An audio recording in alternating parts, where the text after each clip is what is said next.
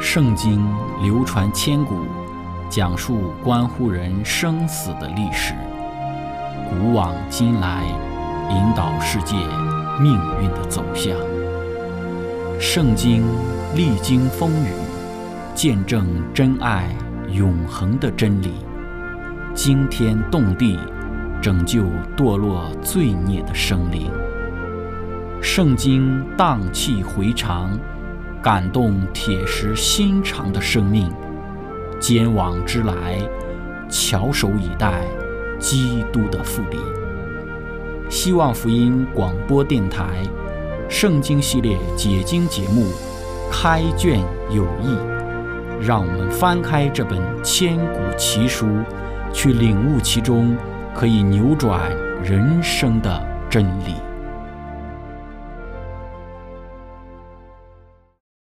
亲爱的听众朋友，平安！欢迎您收听《圣经解经》节目《开卷有益》，我是您的朋友志成。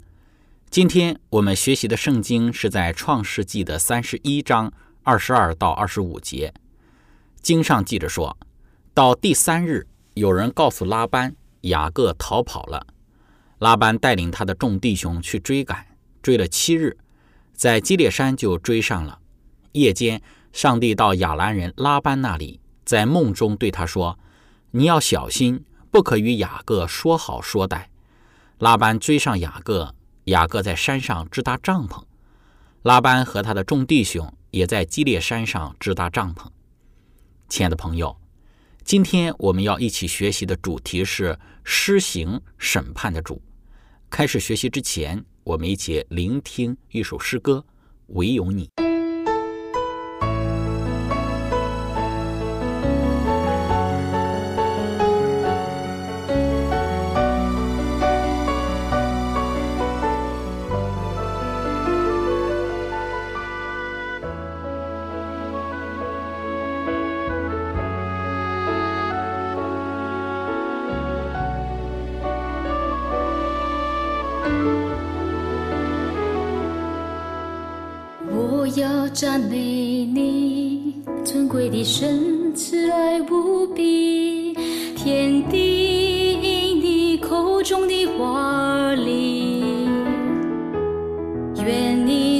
高过于诸天，荣耀高过于全地，主啊，我要一生仰望你。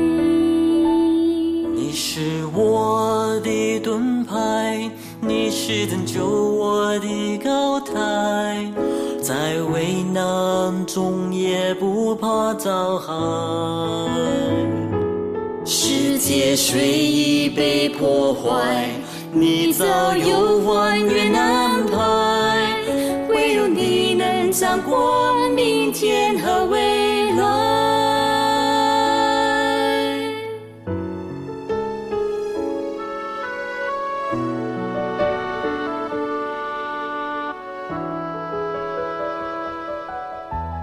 我要赞美你，尊贵的神，慈爱无比，天地因你口中的话而立。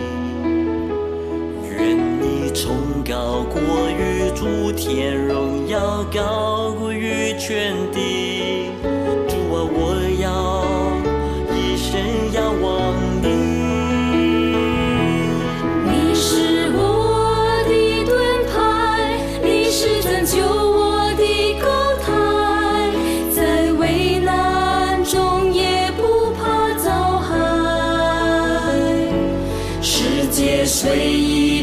破坏，你早有花园安排，唯有你能掌管明天和未来。从过去直到现在，不管经多少时代。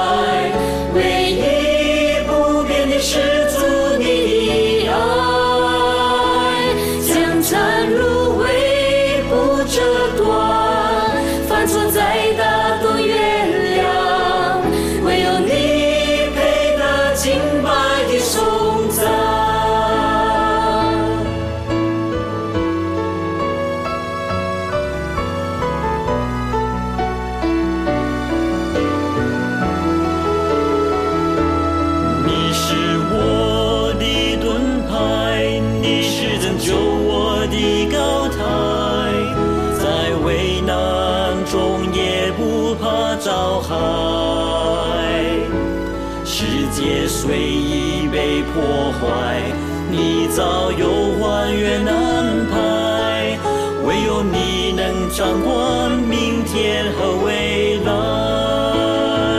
从过去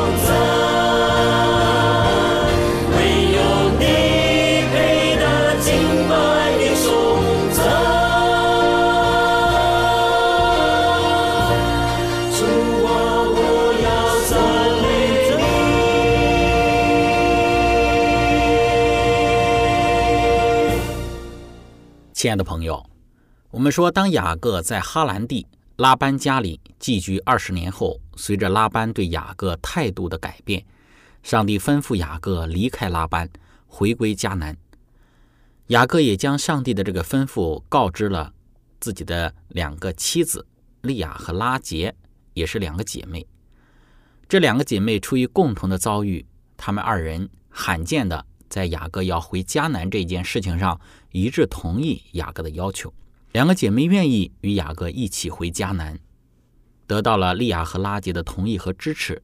圣经讲到，雅各起来，使他的儿子和妻子都骑上骆驼，又带着他在巴旦亚兰所得的一切牲畜和财物，往迦南地他父亲以撒那里去了。当时拉班剪羊毛去了，剪羊毛的工作和经常与此相关的欢宴会耽搁多日，这就给雅各的逃跑制造了难得的机会。到了第三日，拉班才得知雅各逃跑了。在圣经注释当中说到，由于拉班在雅各逃跑两三天之后才得到消息，所以他花了七天的时间追赶他。两个人似乎是在雅各离开哈南地区第九或者是第十天之后才相遇的。激烈的山地离哈兰有四百多公里，大约是骆驼疾行七天的路程。这正是拉班所要花费的时间，但这样短的时间绝对不可能赶着羊群和牲畜行走如此长的一段距离，因为他们每天行走的路程超不过十或者是十六公里。拉班在听到他们逃跑的消息后，显然没有立即的追赶这些逃亡者。他知道雅各行进的速度一定很慢，因此他自己不需要着急。由于拉杰偷取了他父亲的家神，他一定是从哈兰离去的，因他父亲的家在那个地方。拉班知道他的神像被偷的事实，暗示着他肯定在追赶雅各之前回过家。他可能完成了剪羊毛的工作，结束了相伴的欢宴，而且安排好对雅各在离开哈兰前所抛弃之羊群的照料。从他得知雅各逃跑的消息到他自己出发之间所覆盖的时间，很可能有三十天或者是更长的时间。亲爱的朋友，那么从圣经注释这一段论述之中，我们看到拉班对于雅各的追赶，并不是即刻的追赶，乃是在安排好了一切之后，才对雅各进行追赶。无论中间的过程是怎样，总之最后拉班在基列山就追上了雅各。当天夜里，上帝借着一个梦，对一心追赶雅各的拉班做了一个启示。在梦中，上帝的启示很简单，强调要他小心，不可与雅各说好说歹。为什么上帝对拉班做如此的一个吩咐呢？在这个吩咐的背后，显示着上帝在拉班与雅各之间做怎样的判断和调和呢？以及在这个梦中显示了上帝对雅各怎样的眷顾呢？我们说，上帝之所以在梦中对拉班强调要他小心，不要与雅各说好说歹，说好说歹这一句话直接可以翻译为从好到歹，这是一句谚语。不论是采用武力，还是采用更具魅力的吸引力，拉班都不得勉强雅各回去。对于拉班而言，他并不是一个敬畏上帝的人。那么他怎么知道是上帝向他显现呢？在圣经注释当中说到，上帝如此在一个梦中向一个偶像崇拜者亲自显现，实在是很不寻常。拉班得以通过他的祖父拿赫以及亚伯拉罕的仆人以利以谢，了解到亚伯拉罕的宗教，后来又通过与雅各长期的接触而认出。在他赶上雅各前的那一夜的梦中，与他说话的乃是真神上帝。也就是说，拉班知道向他显现的就是雅各所敬拜侍奉的上帝，因为自己的祖父拿赫以及后来的亚伯拉罕的老仆人以利以谢，还有这些年与雅各的相处，拉班知道这位夜间向他显现的上帝到底是谁。这位上帝在他与雅各之间做了判断，其结果就是拉班必须。要容让雅各离开，不让雅各离开是不行的。因此，第一方面，我们能够从上帝在梦中向拉班的显现，强调了上帝是一位主持公义的主。让雅各离开的，就是上帝在拉班和雅各二人中间主持公正公义的上帝。对于拉班而言，他一直都是在雅各身上榨取，想要雅各给他财富进一步的增值。他对雅各的不公义的对待，上帝再次做出了判断，指出了拉班的不是，要他不要再对雅各说好说歹，让雅各自由的带着牲畜财物、妻子儿子离开。不管拉班他甘不甘心、乐不乐意，拉班都要安然的让雅各带着一切离开。上帝在梦中对拉班所说的这一切话，不是给拉班一个选项。而是拉班必须要照着做，不是让拉班来做一个判断，乃是拉班必须要让雅各安然的离开。这就是我们所看到的上帝，他作为一个施行审判的主，他所采取的行动，以及对于拉班在雅各这一件事情上的干涉。亲爱的朋友，第二个方面，上帝对拉班的梦中启示，指出了拉班的恃强凌弱，在整个雅各服侍拉班的这些年日之中。拉班所表现的尽都是对雅各的榨取。雅各作为一个孤零零的从迦南逃亡而来的人，包括雅各逃亡到哈兰的原因，拉班是非常清楚的。对拉班而言，雅各他就是一个弱者，雅各不可能给拉班带来任何的威胁。拉班已经在当地家大业大，而且从雅各初次到哈兰向周围的牧人打听拉班，可以看到。当地的牧人也非常熟悉拉班，认识拉班，这也显明拉班在当地也具有一定的影响力。但是雅各他什么都没有，他没有家人，没有财富，没有势力，他一无所有。就是这样一个一无所有的雅各，受到了拉班二十年的压榨。拉班就是如此的压榨着这个一无所有的雅各。对于拉班的这一种欺压雅各的行为，上帝是看在眼中的。不会任由拉班继续的去剥削雅各。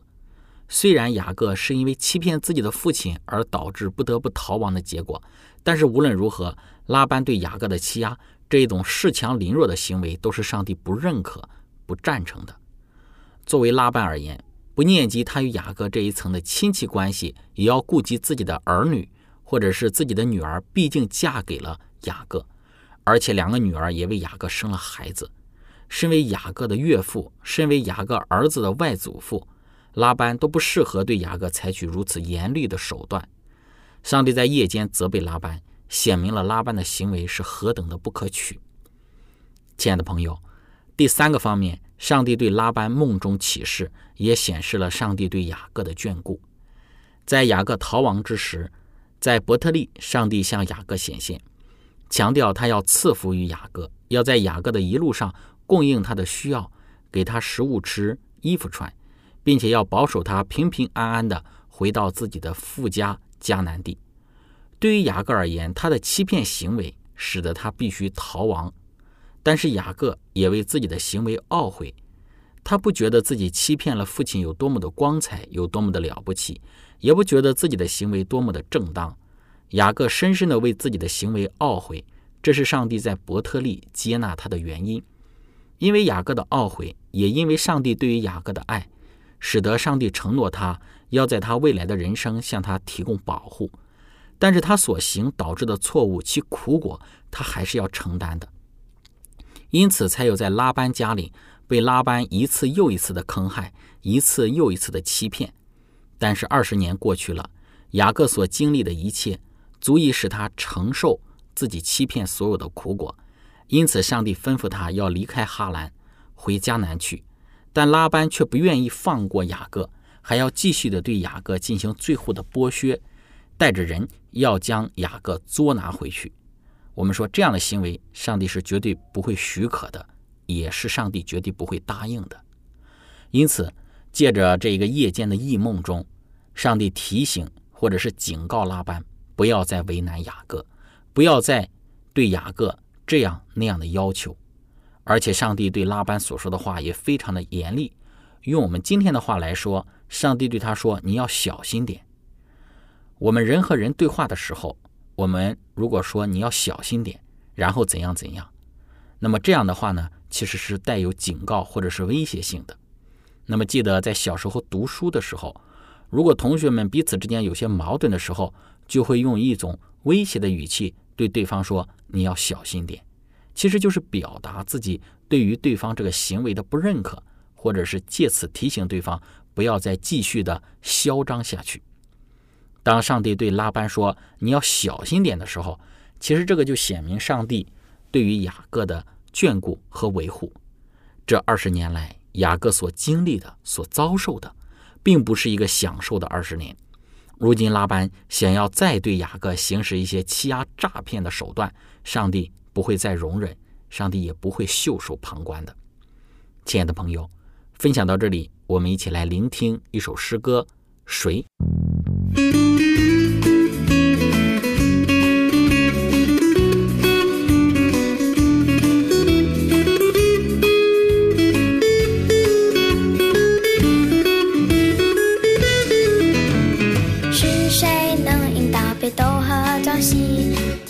谁铺设了广大的银河系？云彩当海翼，又是谁注意山林的壮丽？出自谁手笔？是谁立下了大地的根基？是谁将日光普照地的四季？谁创造生命，又赋予气息？宇宙的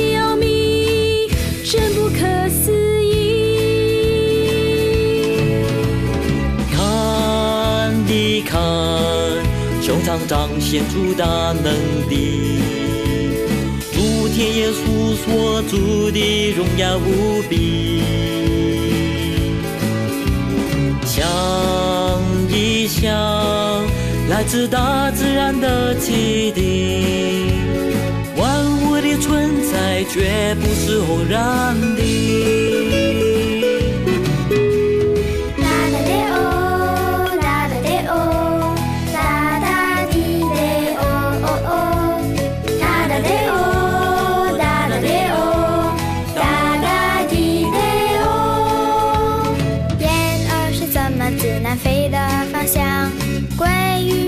是怎么游回出生的地方？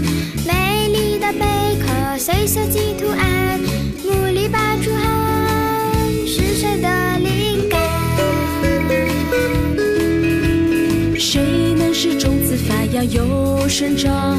谁造可爱的萤火虫会发光？谁又让飞鸟不中有口粮？百合花不放，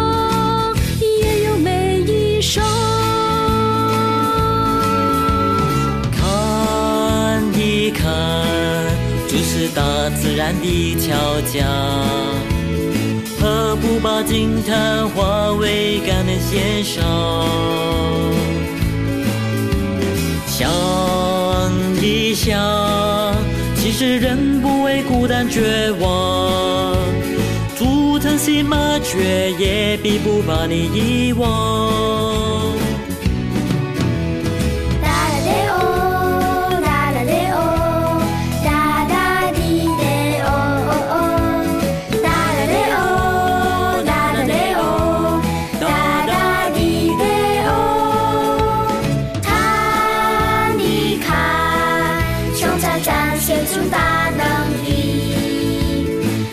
天天诉说主的荣耀无比。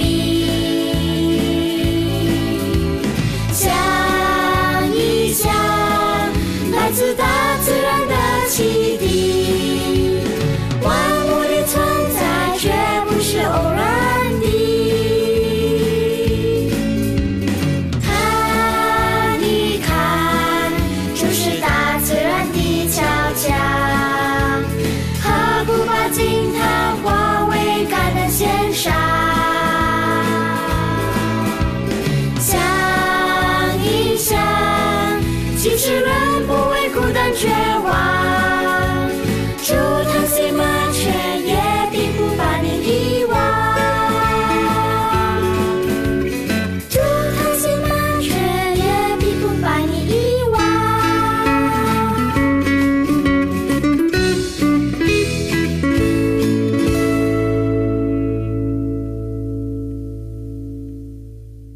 亲爱的朋友，以上我们讲到雅各在上帝的指示之下，带着自己的妻儿、自己的牲畜财富，从拉班手下逃跑回迦南地区。当拉班得知了雅各逃跑了，他并没有急于追赶，并不是他希望雅各离开，或者是他敬畏上帝，这些都不是。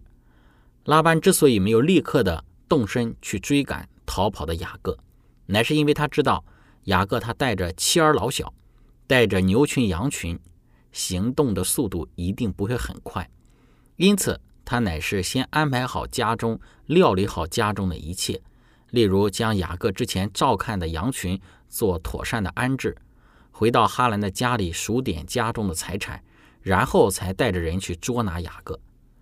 但是我们说雅各的离开是上帝的吩咐。后来，当拉班带着人要追上雅各之时，上帝就在拉班与雅各之间实行了判断。借着一个梦，上帝向拉班强调，不要对雅各说好说歹。在对待雅各的事情上，拉班他要小心点，不能任意而行。上帝在梦中对拉班的这个指示，我们说显示了三个方面的讯息：其一是上帝为雅各主持正义。其二是显示了雅各的恃强凌弱，其三是显明上帝对雅各的眷顾保守。我们说，虽然雅各有他的问题，有他的软弱，但是上帝对于他的眷顾却是非常明显的。上帝不会允许拉班任意想怎么去对待雅各，就怎样去对待雅各。虽然雅各犯了错误，但是却不应该由人来去审判他。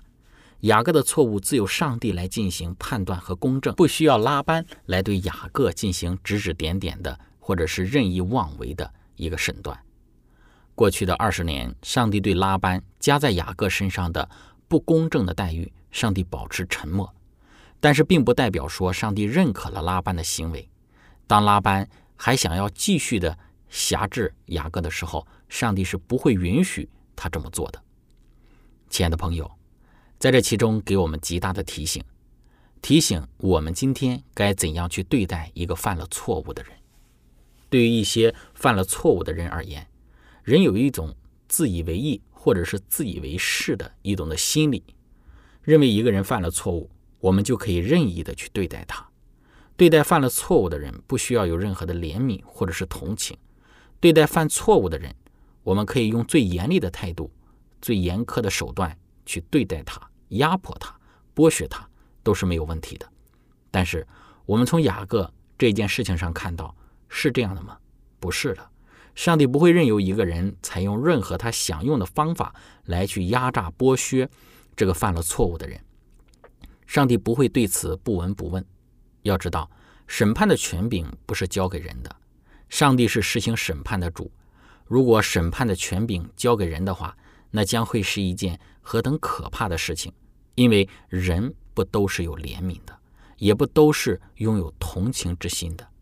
当然，我们说在一定的范围之下，施行审判的权利也被赋予了某一类的人，例如国家的法律、经过训练的法官以及拥有一些权柄的人，在某一些范围之内被许可去行使或者是施行判断的这个权利。